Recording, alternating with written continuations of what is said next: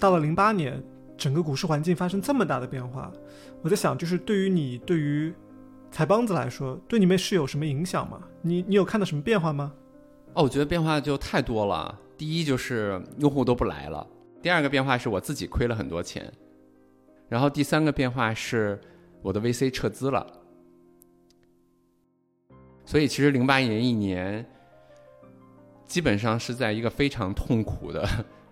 状态下去度过的，就是你做的产品没人用了，突然，呃，然后因为事情一直在不断的变坏，你可能每天看到的都是坏消息，所有都是坏消息，比如说账上快没钱了，那用户数据在往下掉，然后你的 VC 把钱要拿走了，你现在再融资也不太可能了，然后包括你甚至对自己做的事情产生了巨大的怀疑。他可能整个那个你看不到黑暗的尽头是在哪里？你那会儿，你那会儿是几岁来着？就零八年的时候。零八年的时候应该是三十。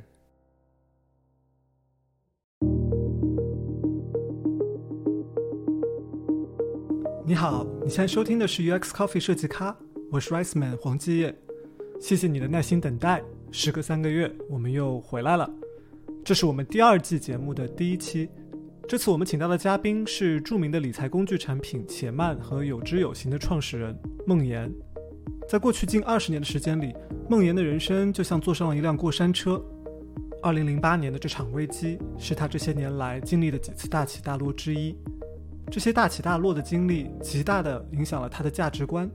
也深刻地反映在了他后来去打造的那些产品里。让我们先把时间拉回二零零五年，那一年孟岩二十七岁。他刚从研究生毕业没两年，拿到了微软公司的 offer。那时候的微软是大学生们趋之若鹜的外企巨头，而微软给出的薪水是每个月两万。你要知道，那一年上海的平均房价也不过才每平方米六千七百块，拿着相当不错的薪水，在顶级的科技公司工作。但孟岩却并不满意自己的状态。我觉得在微软。当时就觉得挺无聊的，因为做的那个软件的功能我也不是特别喜欢，嗯，我也用不到，啊，然后也没有办法做一些中国本土的一些东西吧。那我们做的都是都是 Windows Vista 一些美国的一些东西，然后再加上可能当时的那个互联网创业的热潮，那是第一次热潮嘛，就大家都做 Web 二点零，嗯，有做音乐的，嗯，有做书的，有做旅游的，有做交友的，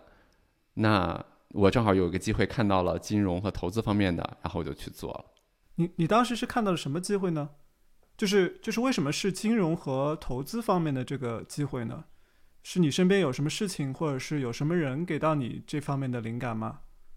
啊，我妈会会炒股，然后我妈还是个老股民。我只知知道她在炒股票，但是那会儿炒股对我来说也是一个很可能会跟偏赌博相接近的一个概念。我我只能知道的就是，她每天会早上去看那个东方，但是那会儿可能不叫这个名字啊，就是那里面有那个证券分析啊，每天九点半可能定时的会去看那个东西，然后一直做到中午，然后开始做饭，然后可能下午的时间又打开电视去看，看到三三点收盘，然后然后再去做一些其他的事情。对，那是我对股票最早的一些认识。我最早接触基金，确实是也是因为我爸爸妈妈。原因是因为他们俩是在银行工作的，因为当时就是基金刚开始卖的时候，不像现在这样，就是我们大家现在买基金很方便，对吧？大家可以在支付宝啊这些上面很方便的去买到。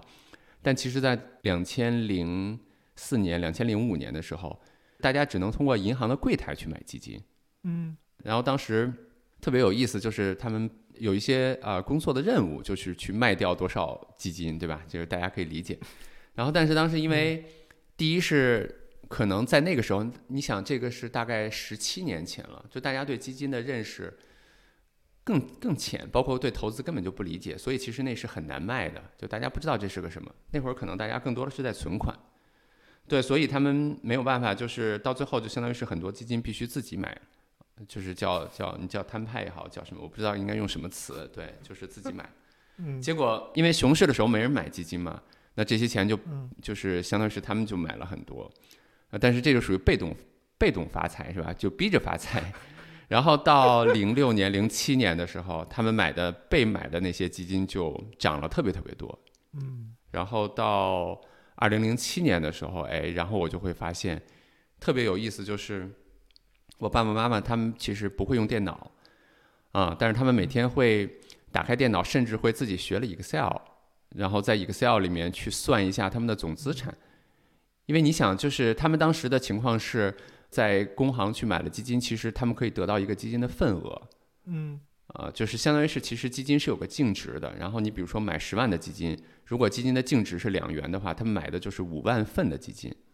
他们要做的事情就是每天自己在 Excel 里面去更新一下这个值。为什么更新一下这个值呢？就是因为基金公司其实每天晚上的时候就会公布最新的这个基金的净值。比如说昨天是两元，今天是二点二元，然后明天是二点三元这样子。但是因为银行的软件呢，要在第二天上午的时候才去拿基金公司更新的这个净值去给大家算总资产。但你想，你的心里，就我爸爸妈妈的心里，就是我都已经能从基金公司的网站上去查到我最新的净值了，我又知道我的份额，那我自己为什么不算一下呢？所以他们就自己搞 Excel 去算这个事儿。嗯然后他们可能回家了以后，第一件要做的事儿就是打开电脑，然后去查一下这个基金的净值有没有更新。因为你知道，比如说他买了，我给你举个例子，比如说他买了五只基金，这五只基金是不同基金公司的，这五个基金公司不是在同一个时间点去更新净值的，所以可能这一天晚上七点到九点他都泡在那儿。他刷一下这个基金公司的网站的净值，刷一下那只基金网站的净值，然后把它算到 Excel，直到十点，这五个家基金公司的基金净值都更新完毕了，他心满意足的知道了今天晚上一共赚了多少钱了，他才来干一些其他事儿。我觉得这个触动还是挺大的。触动我的是，我看到我父母特别两眼放光的打开 Excel 去付出那么大的学习成本，然后去填这事儿，我就觉得这个世界上可能有十万个或者说更多的我爸妈，他们也有这样的需求，那我就可以做一个东西来帮助他们。嗯对，这个好像真的是就是当时的原点，就是我觉得做的东西一定会有很多人用。嗯嗯呃，理解。哎，要不你先说一下，呃，你们当时这个产品叫什么名字吧？我我也不知道我们听众里呃有没有听说过的啊。叫财帮子，呃，财是那个就发财的财，帮就是我帮你发财嘛。子它其实就是当时为了要一个菜帮子的那个就是域名来着，所以就加了个子。啊呃，所以我理解下来就是财帮子，相当于就是你一开始想做的，其实就是一个基金净值的查询工具，对吧？是的，嗯，但是后来我知道你们呃也是结合了一下当时流行的这个所谓的呃 Web 二点零的这个概念，做成了一个呃工具，加上面向股民和基民的这样一个社区，对吧？是的，非常准确。从工具切入，然后开始去做社区。原始的需求其实是帮助他们录入份额，然后去帮助他们尽快的去看到自己赚多少钱，对吧？嗯但是当这个点扎到了之后，其实这个点真的是抓的特别准。我给你举个例子，我为什么说它准呢？就是我们大概是零七年的四月一号上线的，嗯然后当时没有移动互联网，嗯当时是电脑上的网站，对吧？这是第一个因素嗯。然后第二个因素呢，我们当时其实是去做用户注册的时候，我们对用户的注册要求还是比较严的，就是要给用户的注册邮箱里面发一封邮件，他还要去 confirm 那个邮件，就不是说他随便就就能注册的。就是即使是在这样的情况下，我们大概到零七年的十月的时候，就是六个月的时间，嗯，我们就完成了一百万的注册用户。六个月立一百万用户，然后又是一个就怎么说，它不是不是像抖音啊这样子的这种娱乐的产品，在尤其是在零七年那会儿，应该说是相当相当好的成绩了。你你现在，因为我有关注你的公众号，我好像记得你有提到过零七年那会儿，就是这个成绩应该不是说，应该是有大环境的影响，对吧？就是零七年那会儿好像是有一个中国股市的一个大的猛涨，是是是这样吗？你嗯你能你还记得那那会儿的那个就股市的这个情况吗？嗯，你说的非常对，就是这个成绩其实背后就是两个原因。我觉得第一个原因是你抓到了用户的需求，就是抓到了他当时我老用的那个词，就是包括我现在跟大家讨论的，就是我说还有哪些是用户抓耳挠腮完成不了的任务，我们可以帮他去完成的。当时显然是我们抓对了，我觉得这是第一个。第二个就是 Resman 你说的就特别对的，就是大环境对人的影响。也就是当时中国的股市，零七年是从零七年具体那一年涨了多少我忘了，但是从零五年最低的时候，零五年六月份吧，大概是一千点。零七年最高的时候，十月份大概是六千点。你想想，就是相当于是大盘涨了六倍，嗯，那很多基金涨了十倍，很多股票涨了二十倍甚至五十倍，在大概在一年多的时间里面去。嗯我觉得你提了一个非常好的问题是，如果没有大盘的这么去涨的话，那刚才的那些用户的感受和需求，就是那些抓耳挠腮的，非要特别快的去想看到自己资产变化的这个需求本身也是不存在的。嗯 事实上，事实上就是到零八年熊市的时候，大家就不抓耳挠腮的来看了，谁也不想看到自己今天又少了两万，明天又少了三万。啊。你你照你这么说，就是这个需求它是牛市的时候才在，熊市的时候就不存在了是的，啊。其实就是说牛牛牛市的时候，大家其实都想知道自己虚幻的知道自己多赚了多少钱嘛。很多人会买挺多基金的时候，你每天赚的这些钱，可能比你一个月的工资都高，甚至比你一年的工资都高。那种感觉是，就就很难形容的。嗯嗯但到熊市的时候，我今天又没有了两万，然后明天看的时候又没有了五万，后天看的时候又没有了三万。这种你是不愿意去面对一个真实的这样的数字对你的伤害的。嗯嗯那大部分人就采用一个方式，就是我不看了，啊，我可能一个月看一次，一个月看发现少二十万，嗯呃，下个月再看，对。嗯，理理解理解，我可以理解这人性嘛，可能是这样。哎，我我们回到零七年那会儿，你们零七年四月呃发布了这个财帮子，然后六个月时间一百万用户，你能讲一讲你当时个人的这个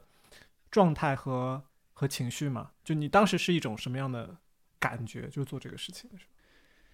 嗯，当时的感觉，我想几个词吧。第一个词就是疯狂，嗯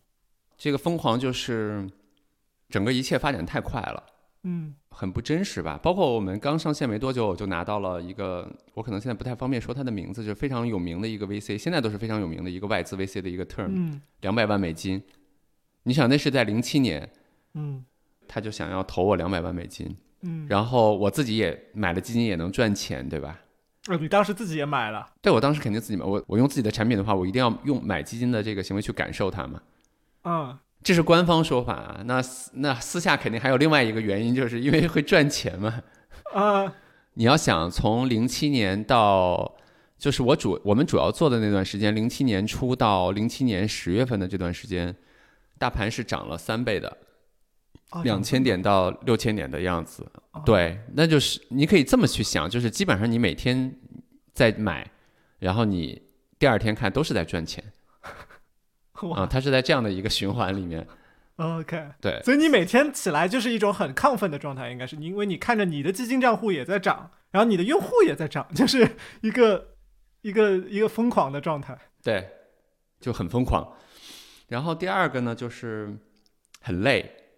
嗯嗯，因为大概我现在想想那会儿，你想那会儿我大概每天晚上要工作到十二点一点，然后第二天早上七八点起来，可能就得工作。我们三个工程师创业嘛，我们三个人撑起了所有的事情，包括比如说对外的商务融资，然后产品、服务器维护，就所有的事情是我们三个人干的。嗯那就相当于是我们三个人得得得撑起这个一百万用户来。嗯然后也没有特别多的钱，所以我们其实还挺省的。我们其实做到一百万用户的时候，就花了一台服务器，嗯不舍得买第二台服务器。对，不舍得买第二台服务器怎么办呢？就是白天调优，嗯就是就是拼命的去调优整个服务器的性能，嗯然后包括改变一些用户的交互，能够尽量的减少对网站的冲击。然后晚上的时候就迎接从七点到十点疯狂的来查自己赚了多少钱的用户，然后当他们冲击我们的时候，我们就发现了我们的下一个瓶颈。等到十点，他们查完了，心满意足的去睡觉了之后，我们就开始特别开心的去把下一个瓶颈去解决掉，嗯然后就就就每天这样循环，所以就很累。嗯第三个词可能就是恐惧。其实我当时，我大概在八月份的时候，我就意识到股市不可能永远涨，嗯这是我意识到的第一件事情。我意识到的第二件事情是，股市不涨甚至下跌的时候，我的用户是不是就没有了？所以我当时就活在每天活在恐惧里面。嗯这恐惧就是我意识到了，就跟我很小的时候，当我第一次意识到人一定会死的时候，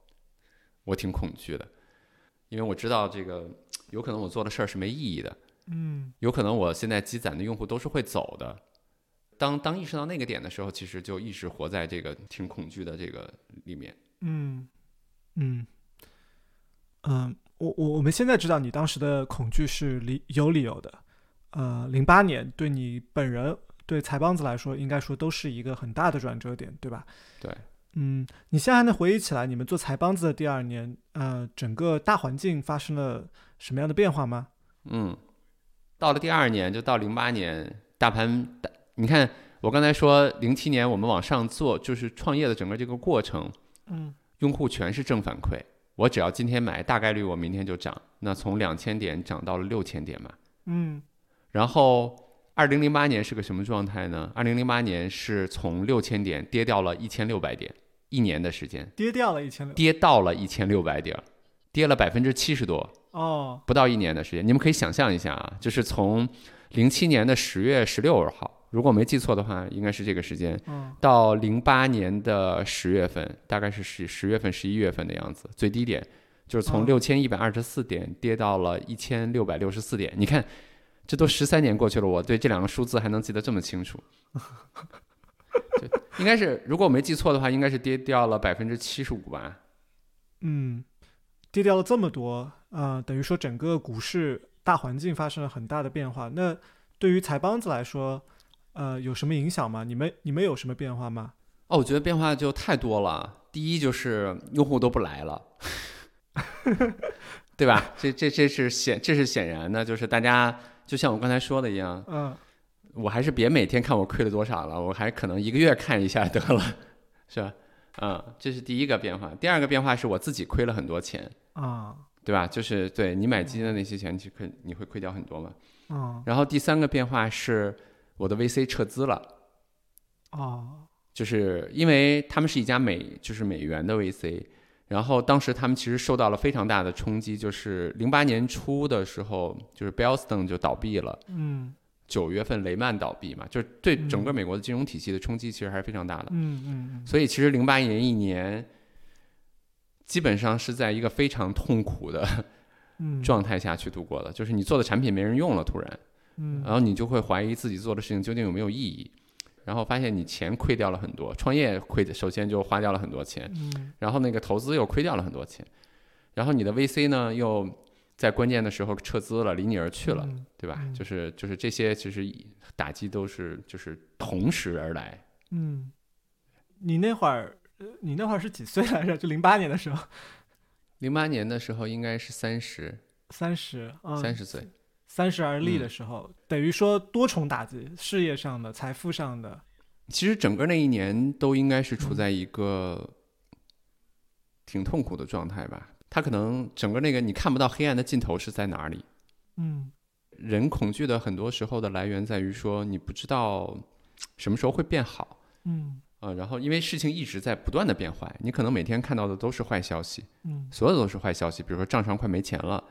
那用户数据在往下掉，然后你的 VC 把钱要拿走了，你现在再融资也不太可能了。然后包括你甚至对自己做的事情产生了巨大的怀疑。我觉得我我可能把我们之前做的事情否定掉了，就是我们发现自己做的事情可能没有意义。嗯，它可能就是满足了用户在牛市的时候的一些贪婪的那些瘾而已。嗯但是包括我们做的很多借鉴外边的人的那些社会化的那些东西，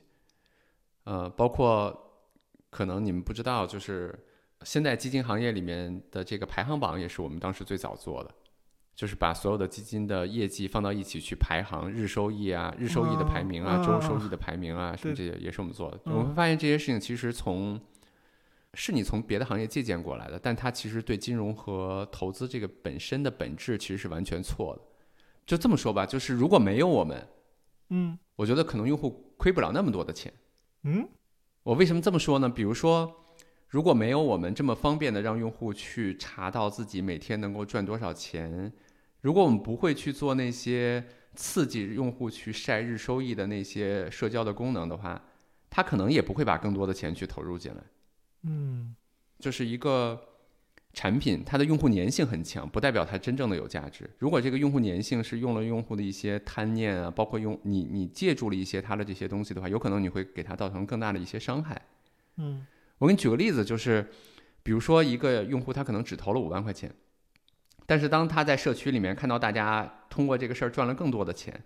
那还有人在更高的地方买了更激进的一些基金，也赚到了很多钱的时候，那他可能就会把自己本来不应该投入进来的另外的十万块钱，也在比较高的地方投入进来了。嗯对，这个其实是我们意识到，我们没有创造价值，甚至是在毁灭一些价值的一些地方。这个我觉得你可能有些严苛啊，就是嗯你要换句话来说的话，就是用户想要晒自己的收入，就是晒自己的这个呃基金的投资的变化情况，这是他们想要做的事情。你们也是观察到了用户有这个需求，你们去迎合嗯了这个需求，做出来这样的功能，让它更方便的去晒。仅此而已。然后或者说排行榜，就是你们也不是，我相信你们也不会说，OK，这是我们今天的排行榜，这是基金的各大基金的净净值变化情况，所以我们推荐你买第一个、第二个、第三个。你们应该也没有做这样的事情，是不是？嗯，呃，是是没有做你这样的事情。对，就是你你只是去满足了一个用户的，或者说他们的人性的一个需求，不管是炫耀还是为了嗯想要查看一个排行榜，这件事情错在哪里呢？我觉得我对我做的东西是有非常强的执念的。嗯我可能在零七年、零八年的时候说不出来，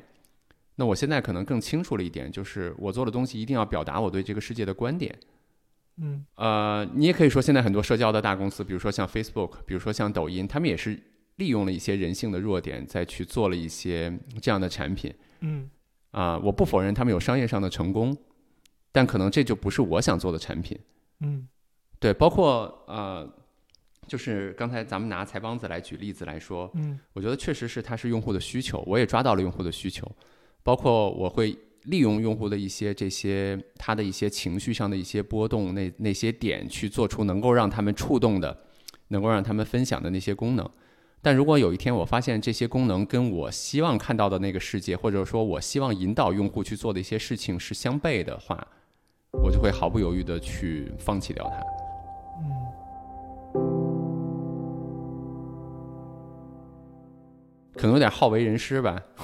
哪怕这些功能可能让你的日活或者让用户更来的更多了，你你可能跟投资人那边也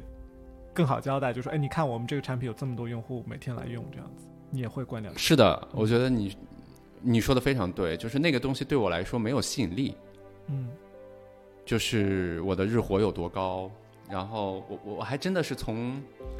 零七零八的时候，虽然我不像现在能够表达的这么清楚，但是我嗯觉得那会儿我就有这样的一个东西，就是我希望我做的东西能够真切的帮助到他们，帮助他们生活变得更好，嗯嗯。而不是说他每天会来我的一下网站，但是可能会因为我把他们的生活变得更糟糕了。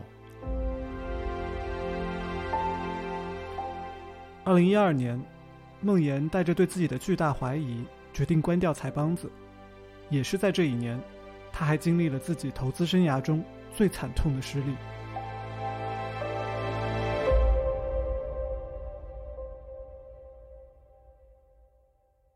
呃，应该是在一二年吧，一二年、一三年的时候，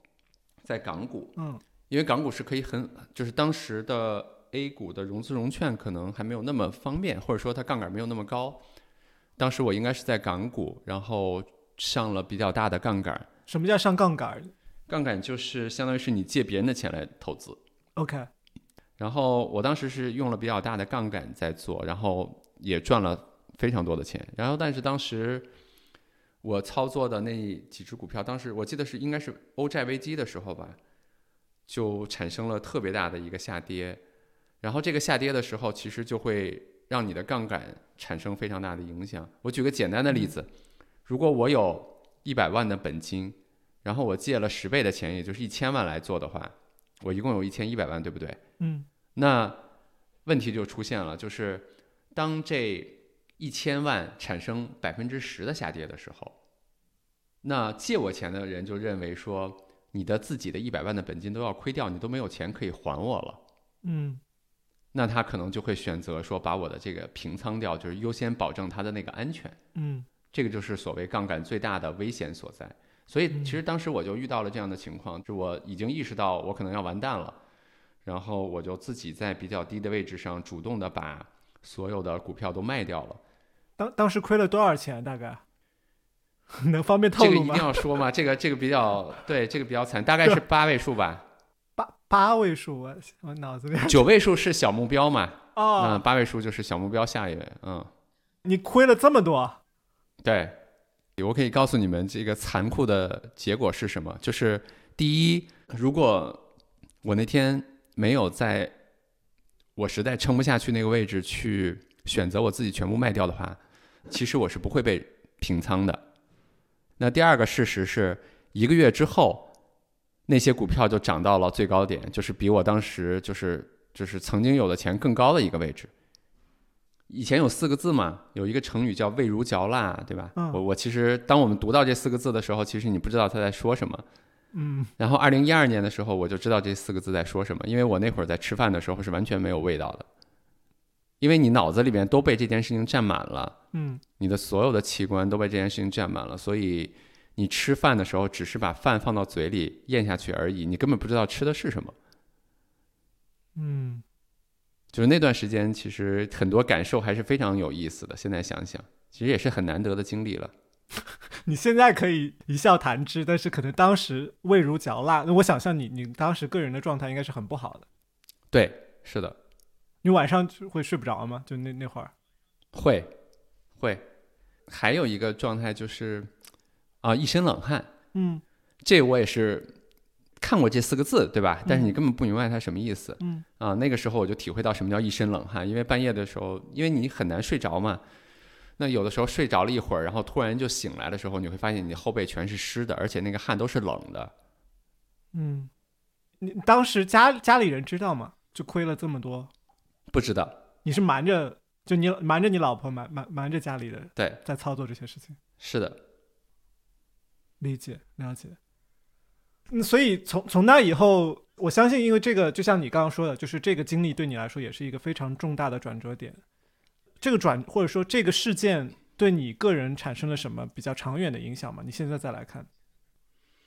其实当时最大的就是很痛苦的地嗯方在于说，你就会觉得我我这辈子曾经有过这么多钱，然后我可能再也没有这么多钱了，你就很痛苦，对吧？但其实现在很多年过去了，往回看的话，你会觉得它其实挺好的。为什么挺好的呢？因为如果你用那样的一种方式去投资的话，如果你没有意识到它是有问题的话，你可能迟早要经历这样一下。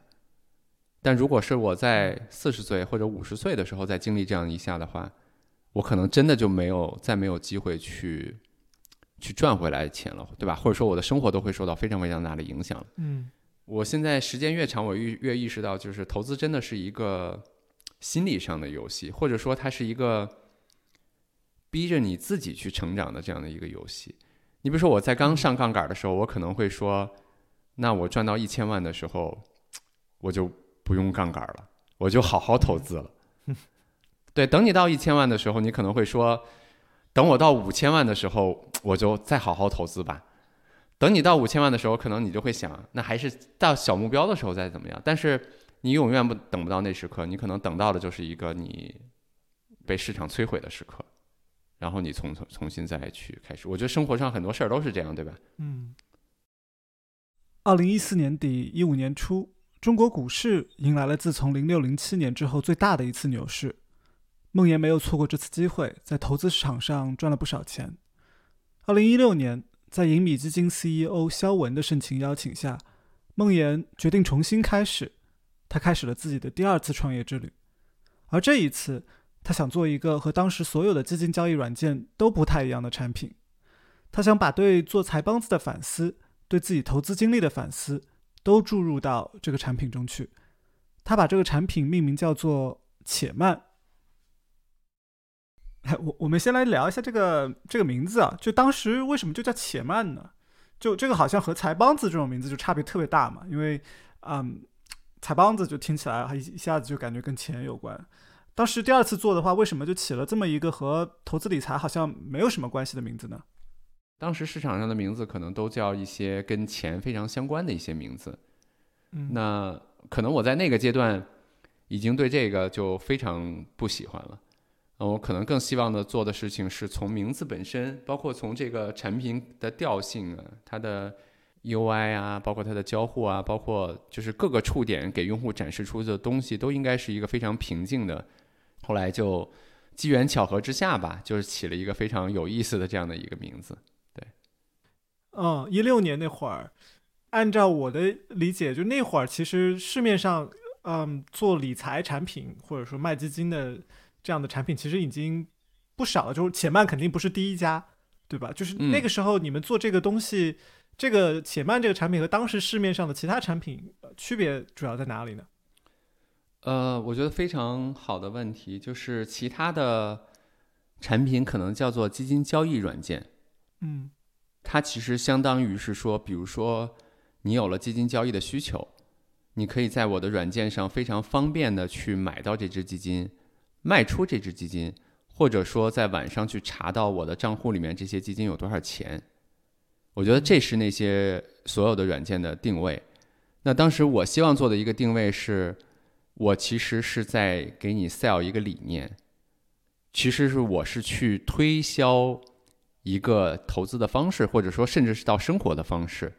那基金只是我在这个里面再去完成我这个过程中的一个工具而已。我觉得这个其实是最大的不同，就是可能那会儿没有任何，现在有一些了，就是在那时候的时候，没有任何的一个基金销售的软件是会以这种理念为先，或者说以一个推广的一个生活方式为先的。就大家可能就定位在你怎么多快好省的，在我这儿去。方便的买到基金，比较便宜的去打折手续费，对吧？然后查到净值，这样子其实是所有的大家努力的方向。但我认为可能用户最需要的不是这个，用户最需要的可能是了解投资理念，然后需要的是在市场震荡的时候去面临各种诱惑、恐惧、不安的时候，需要去找人去安抚，或者说找人去克服掉他的这些情绪。那我做的事情可能是后面的那件事情。这个理念是什么呢？你你能概括的给我们解释一下，你想要给大家传达的、宣传的这个理念是什么样的理念呢？理念其实非常简单，我觉得第一，从投资本身上来说，我们希望倡导大家的理念就是去用不贵的价格去买到比较好的资产，长期持有。嗯，其实就是这么简单的一件事儿。那再往大一点的说，其实我们希望让大家去建立的一个理念就是，投资只是生活的一部分。它是帮助你生活变得更好的一个工具，嗯，那其实你应该找到这样的投资方式之后，应该把更多的时间放到你自己的生活和工作上面去，然后去积累更多的本金，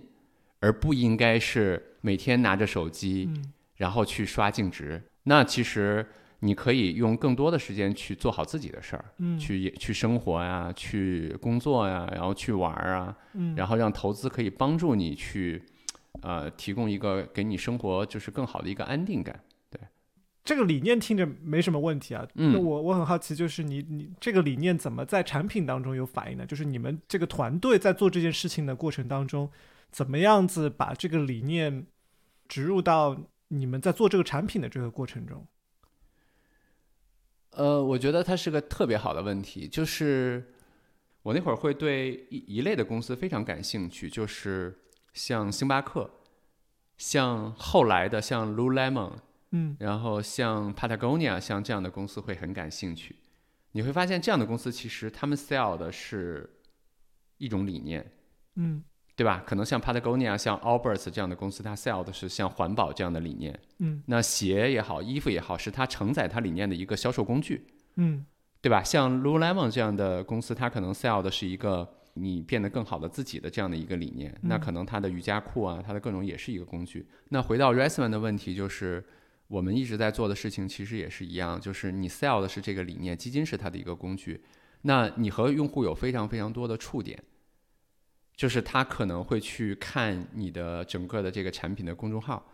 他可能会去用你的产品的工具，他可能会每天打开产品工具的时候那个首页的截屏。那他打开这个之后，他查净值的时候的一个遇到的那个 loading 的那个 icon，嗯，然后他可能去买入一下的时候，你给他什么样的提示？嗯，他卖出了的时候，你给他什么样的一个文案？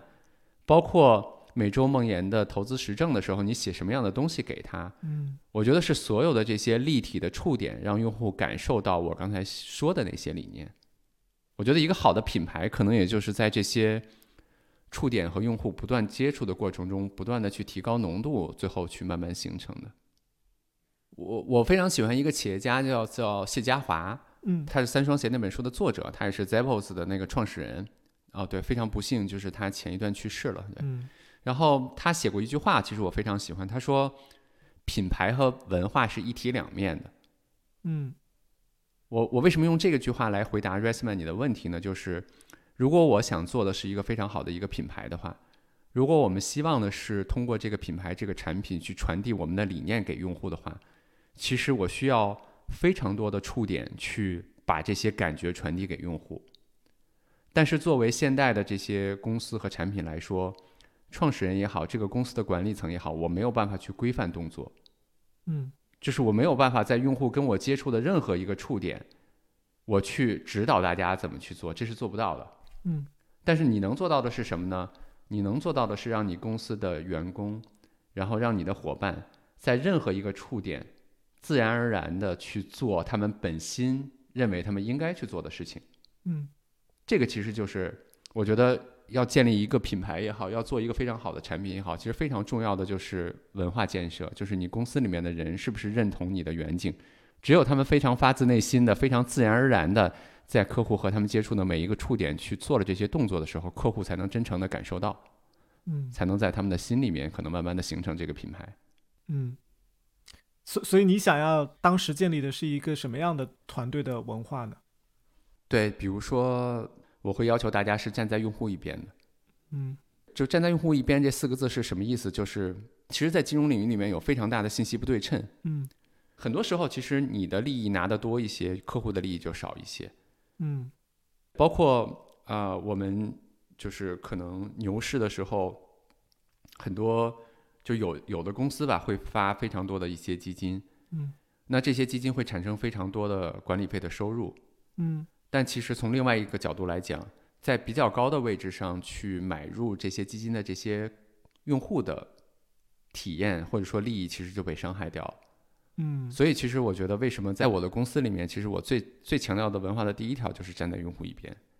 就是我们知道你想给用户推荐的，一定是你愿意自己去买的，或者说你愿意去推荐给你爸你妈的。嗯你希望做的一个体验是希望你自己也能够喜欢的，把这些摆在这个公司的收入、这个公司的用户、这个公司的一些商业规模的前面去考虑。对，这可能是最重要的吧。嗯，站在用户这一边，这种话我觉得是知易行难。是的，我我我我我在想你刚刚说的那个，就是我也很能理解啊，就是基金公司利用这种信息不对称，或者说他就是发多发一些基金，他让用户很方便的可以购买基金。因为我我我我在想，就是说，对基金公司来说，你们就是靠管理费赚钱，不不是吗？就这这难道不就是是对从从商业的逻辑上来说，难道不就是基金的销量越高越好吗？是，就是这个，其实就是刚才我们谈到的，它可能是，啊、你问我为什么关掉财帮子的时候，我会说它是一个人骨子里面的东西嘛。嗯嗯，对我来讲，可能我真切的帮助到一个用户，比我去获得一些商业收入上来讲，对我个人的幸福感更高。对，因为很多时候确实是在会有非常大的冲突。我给你我给你们举个案例吧，就是我们当时在做启蒙的过程中，呃，曾经有过一件事情，就是当时我们推荐了一只基金，但是后来我们发现这只基金在它自己的官网上去购买的话，可能能够打折，但是通过我们的渠道买的话不能打折。呃，我们当时就做了一件事情，就是我们告诉所有的用户，你不要在我们这儿买基金了，买这只基金了，你要去它的官网上去买。啊、这还不算完，我们还做了一件事情，就是给用户非常清晰的小黄条的提醒，就是告诉他，甚至给他的链接，就是你在 APP 里面可以非常方便的通过这个链接点到对那个地方去让他去买。这也没有算完，我们在下午两点的时候还去 check 了一下，就是有多少大额的用户，因为手续费其实是根据他买的金额相关的嘛。嗯那我们会去看一些比较大额的用户，因为我们认为损损手续费的损失会比较高。然后会给他们去打电话，告诉他们其实有一个更便宜的地方去买，你可以在这边撤单，不要在我们这边买，去去那对方那个地方去买。对，就是这些，其实就是一些商业上的一些和和那个的权衡。就是我觉得从一个方面上来讲，它站在用户一边这样的事情，可能是我刚才说的，它是嗯，你一个人骨子里面的东西，就可能它会给你带来的幸福感更高。我觉得从另外一个角度，在商言商的角度来讲，如果你看得足够远的话，你会发现你在这些用户的心里面种下了一些更宝贵的东西。嗯那这些更宝贵的东西，你可能很和可以和他做一辈子的朋友，他将来，对吧？会回报给你更多，只要你看得够长远一些。而且这样的话，你和客户就是一个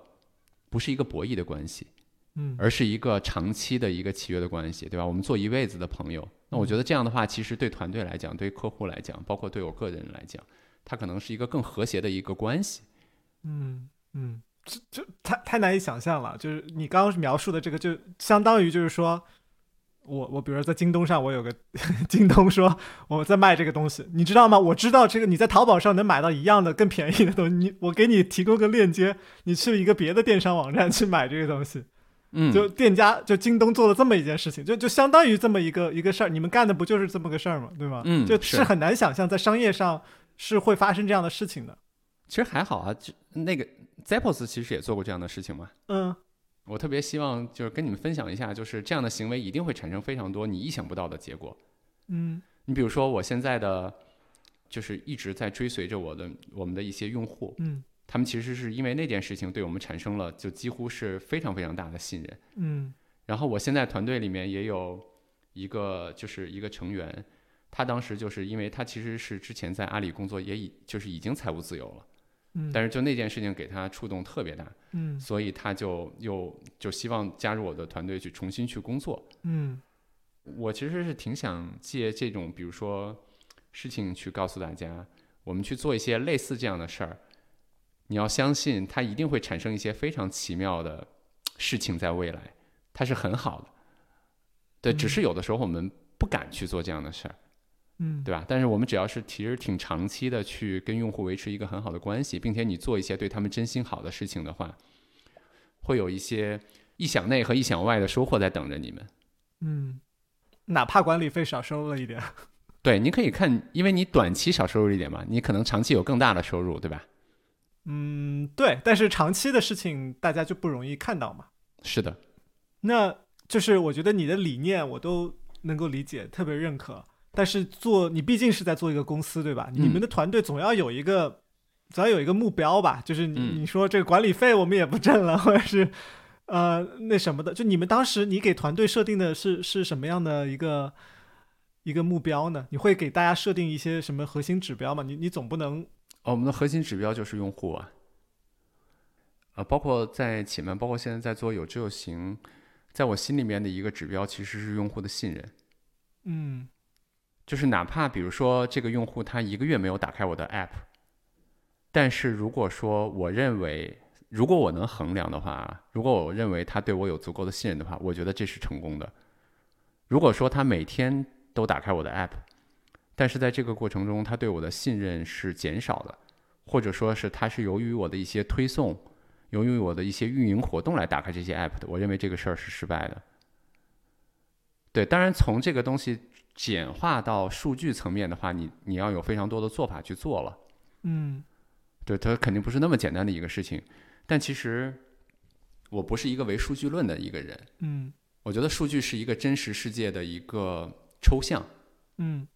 对吧？我我我知道非常多的公司，比如说像 Facebook 啊、像 Google 啊，包括像国内的很多公司，会去做非常多的数据的分析，会去做 growth hacking 啊，类似这样的事情。但其实我觉得更重要的是说，当用户去用你的产品的时候，他解决了他生活中的什么问题？当他打开你的 app 的时候，他是一个什么样的感受？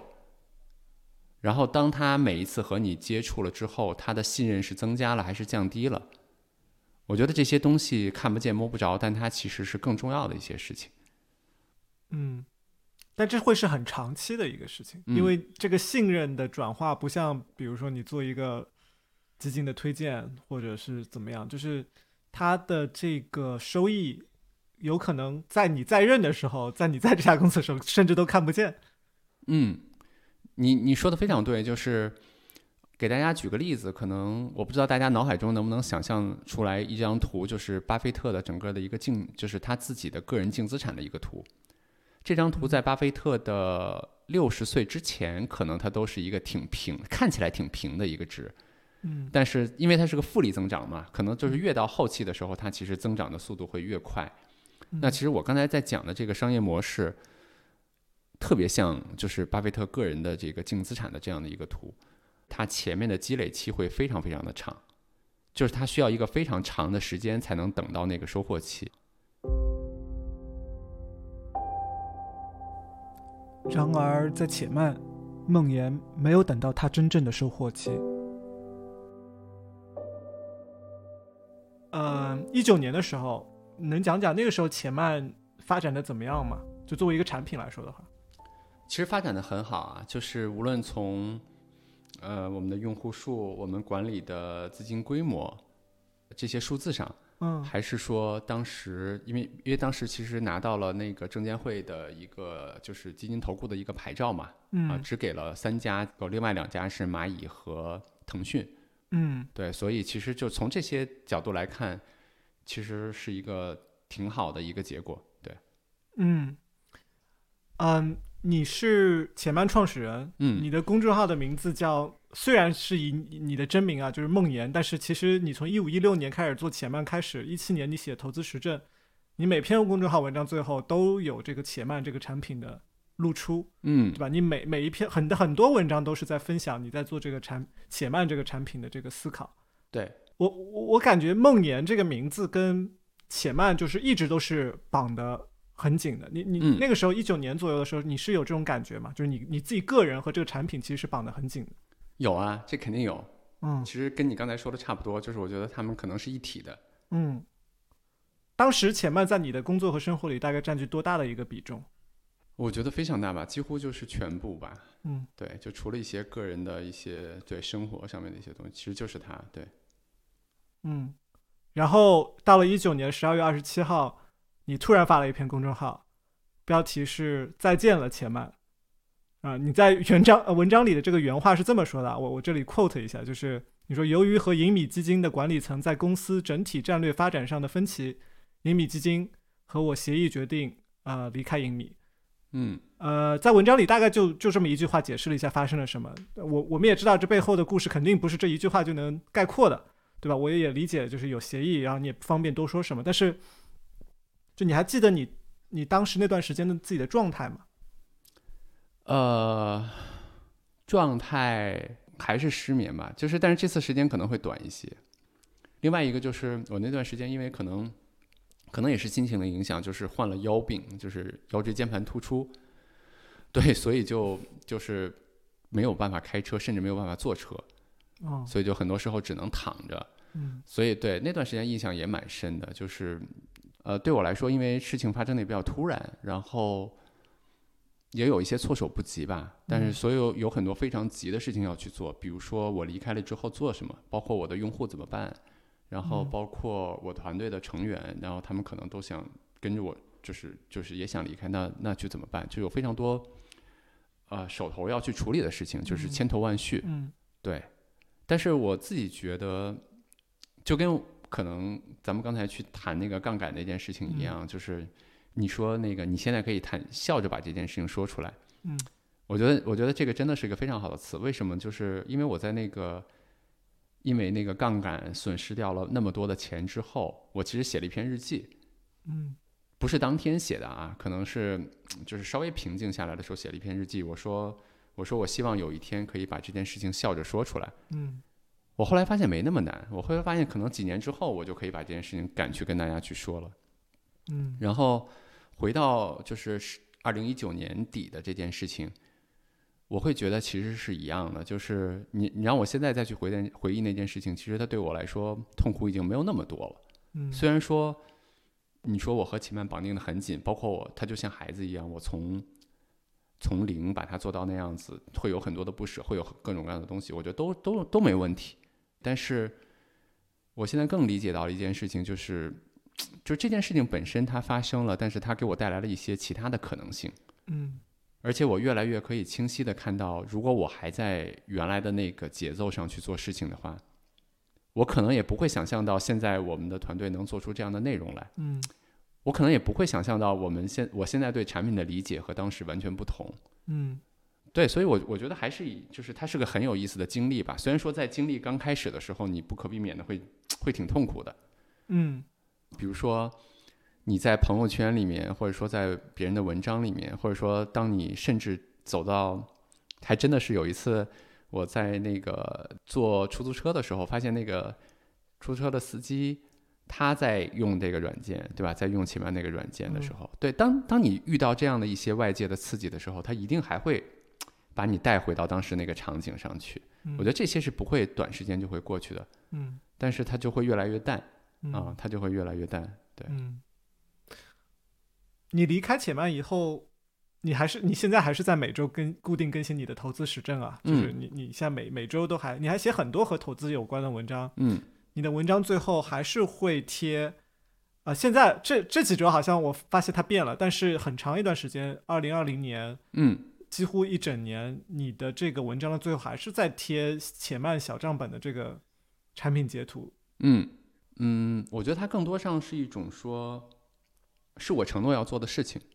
嗯对，包括我之前的那个投资，我也没有赎回。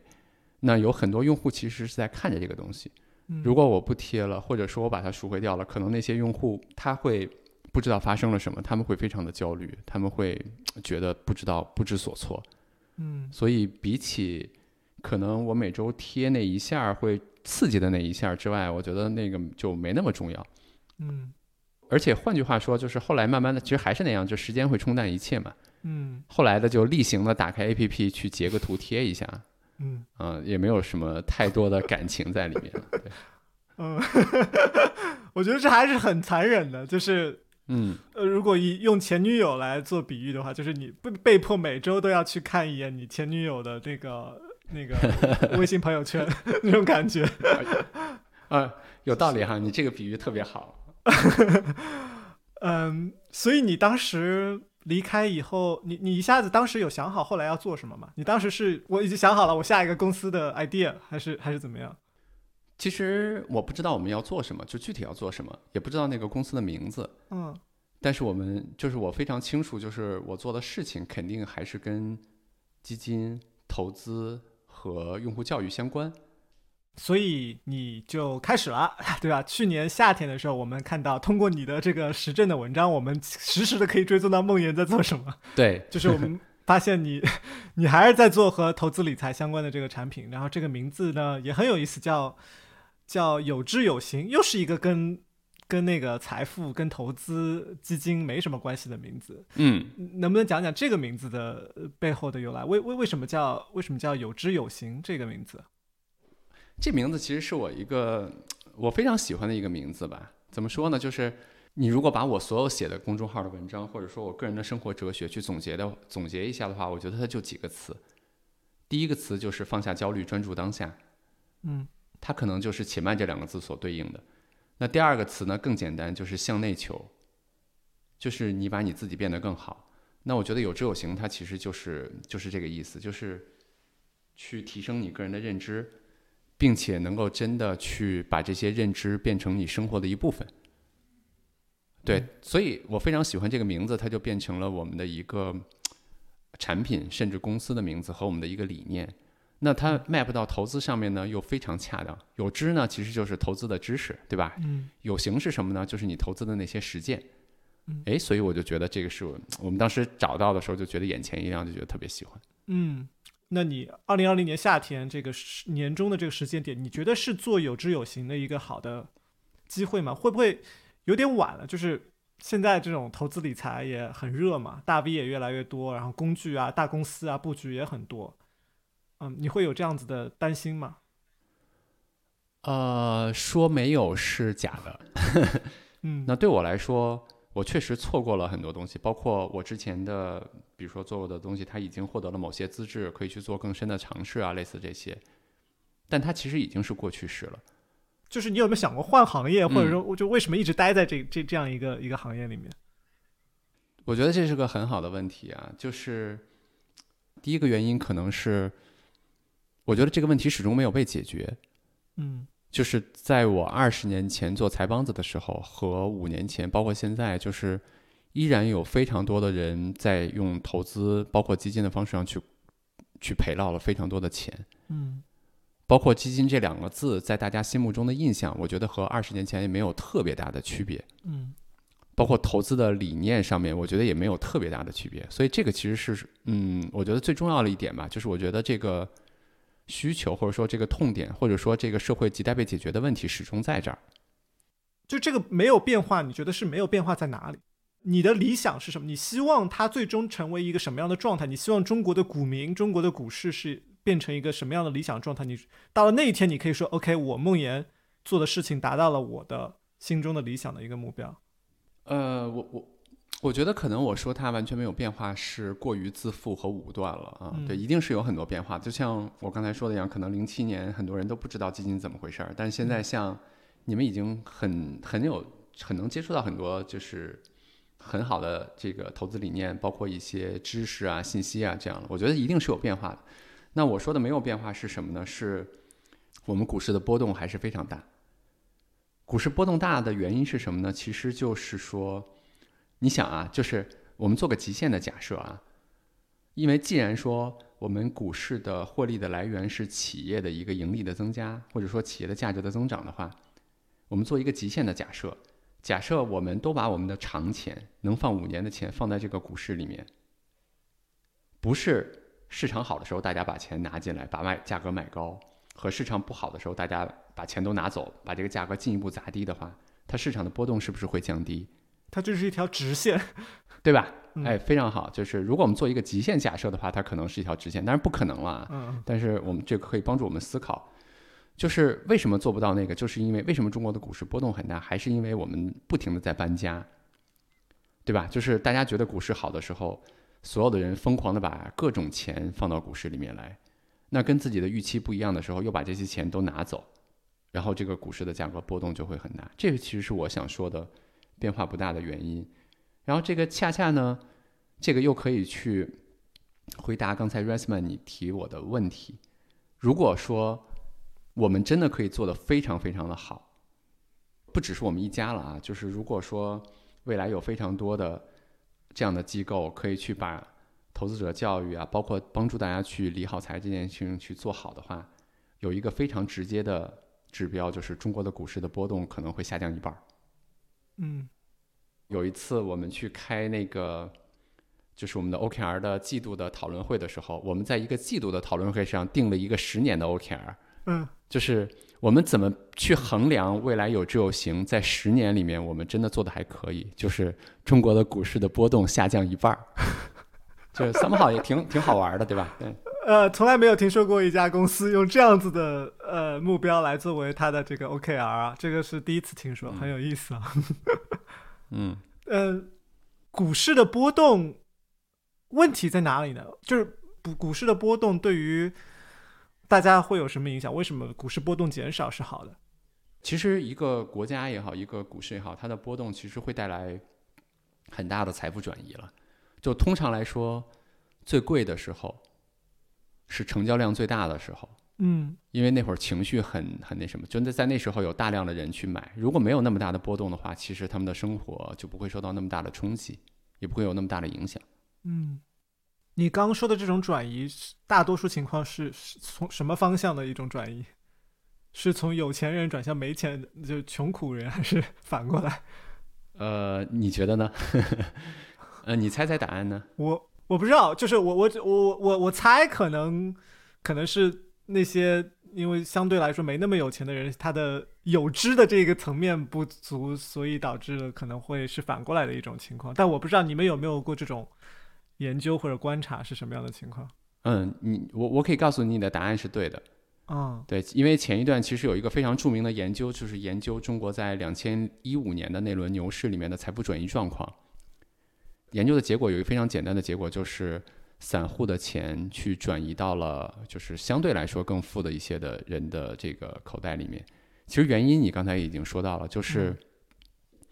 呃，相对来说，这些人可能无论是因为他们工作太忙啊，或者是其他的原因，就是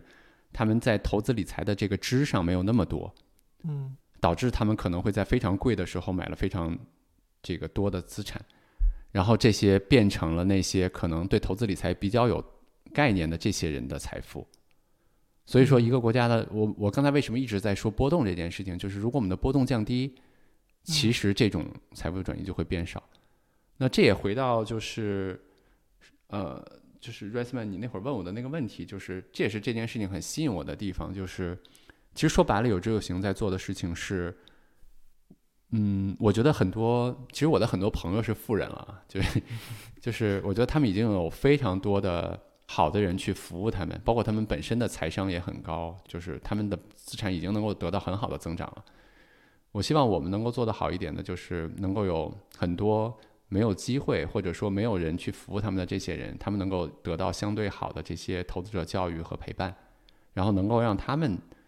在这个投资的认知和实践上，我们能够帮得到他们。对，所以这件事情对我来说还是吸引力蛮大的。嗯，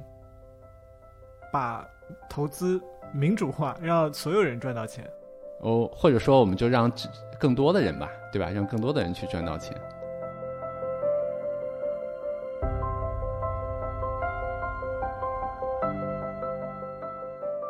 对于我这个刚刚入市的新股民来说，我很幸运和梦妍做了这期节目。我说幸运，一方面是因为我很感激他能在节目里和我坦诚地讲了讲他的故事；另一方面，也许更重要的是，在准备这期节目的时候，我去把梦妍在他的新产品《有知有行》里的课程完整的听了一遍。我觉得这门课可以说是有理有据、深入浅出，应该是我听过的最好的投资入门课了。呃，所以如果你也是像我一样的新股民、新基民，呃，那我也想把这门课推荐给你，呃，因为对绝大多数人来说，我觉得真的像梦妍说的那样，投资只是帮助我们生活变得更好的一个工具。像味如嚼蜡、一身冷汗这样的经历，啊、就让梦妍替我们经历一次就好了。我们听听她的故事，自己就不用去经历了。我们把更多的心思放在生活和工作上就可以了。你现在收听的是 UX Coffee 设计咖，我是 Rice Man 黄继业。这期节目由我和方志山联合制作，节目编辑 Hoka。你可以在任何播客平台搜索 UX Coffee 来订阅收听我们的播客节目。我们在微博、微信上也都叫 UX Coffee 设计咖，关注我们，你就可以第一时间知道我们的节目更新信息。好了，这期节目就到这里，谢谢你的收听，我们下期再见。